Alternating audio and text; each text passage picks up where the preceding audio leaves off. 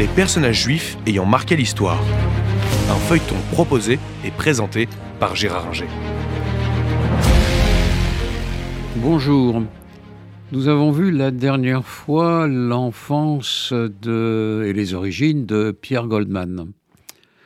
Euh, l'adolescent Pierre Goldman euh, est un garçon turbulent qui ne tient pas toutes les promesses que le père, Moïse Alter Goldman, espérait.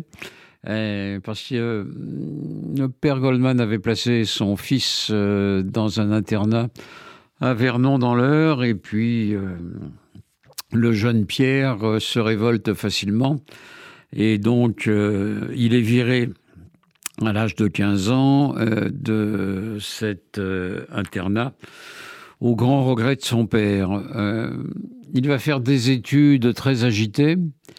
Il n'aura pas son bac, mais ça ne l'empêche pas de suivre un cours à la Sorbonne, parce qu'il y a à l'époque, il y avait eu plusieurs types de cours qu'on pouvait suivre sans le bac. Et il s'intéresse à la philo et travaille sur l'œuvre de Jean-Paul Sartre. Mais c'est pas son activité principale au jeune Pierre Goldman. Euh, on est euh, à la fin des euh, années 50 et au début des années 60.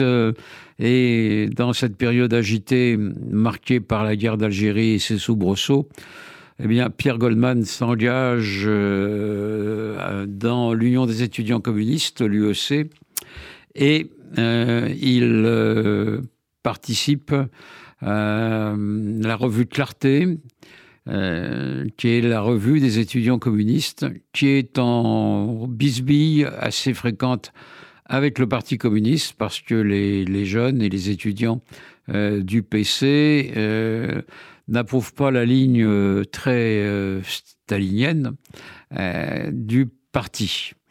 Alors, le John Goldman, c'est pas tout à fait un intellectuel, euh, du moins à cette époque-là.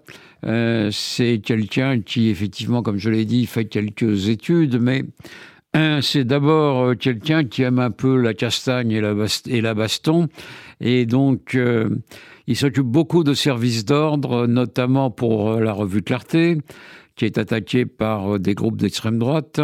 Euh, il s'occupe euh, également de services d'ordre pour l'UNEF, l'Union nationale des étudiants de France, qui mène le combat des étudiants contre la guerre d'Algérie. Et il devient très vite un des organisateurs de ces services d'ordre. Alors, il aime la castagne, je l'ai dit, mais c'est quand même un garçon intelligent qui comprend très vite que les bagarres avec l'extrême droite et euh, le GUD notamment, euh, euh, ces bagarres sont souvent symboliques et ne doivent pas dépasser le symbole. Donc il se met d'accord avec les dirigeants qu'il a en face de lui, de l'extrême droite, et il passe un accord avec des gens dont on entendra parler plus tard, puisqu'ils deviendront ministres, euh, des gens comme Alain, Alain Madelin ou Gérard Longuet, euh, pour qu'il euh, n'y ait ni armes blanches, ni armes à feu. Donc, on se cogne avec des bâtons, des matraques, ça peut faire très mal, mais c'est quand même moins dangereux, il faut bien le dire, que les armes réelles. tout ça occupe largement le, le jeune Goldman, qui en plus n'a aucune envie, enfin, il n'a aucune envie, j'exagère. Il voulait faire son service militaire euh, dans les paras, mais euh, avec ce qui se passe euh, pendant la guerre d'Algérie, il n'en est pas question. Et donc, même s'il fait les trois jours à la demande de son père, il refuse de faire son service militaire. Donc, il est naturellement déserteur et à cette époque-là, euh, c'est pas une plaisanterie, donc euh, il risque la prison.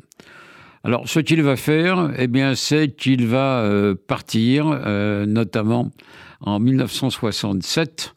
Il quitte la France et s'en va à Cuba pour une conférence de la tricontinentale.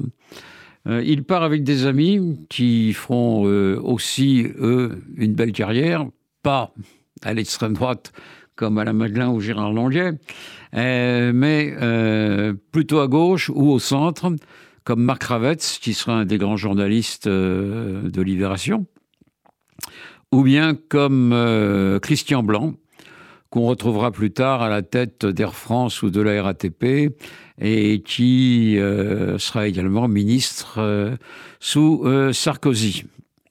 Donc, euh, voilà Pierre Goldman à Cuba euh, pour la tricontinentale et euh, il apprécie beaucoup ce climat révolutionnaire, les contacts qu'il peut avoir, notamment avec des révolutionnaires de Guadeloupe, la Guadeloupe, colonie française ou département d'outre-mer, mais qui est marqué par un mouvement indépendantiste très fort à l'époque, dans les années 60, qu'on appelle le gong, groupement, euh, j'ai oublié la signification du cycle, du sigle, euh, mais mouvement assez puissant.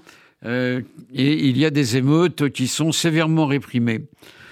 Et puis, il est proche également de révolutionnaires vénézuéliens avec qui il va maintenir le contact euh, une fois retourné euh, en France de manière clandestine, parce que naturellement il est poursuivi pour désertion.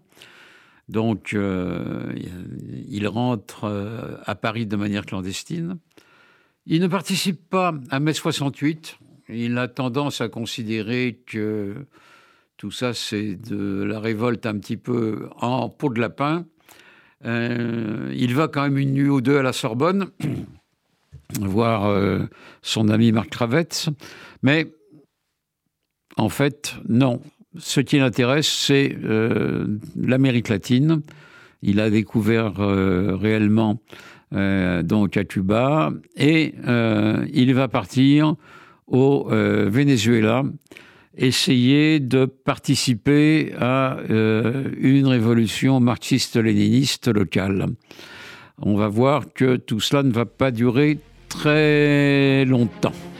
C'était Les personnages juifs ayant marqué l'histoire, un feuilleton proposé et présenté par Gérard Inger.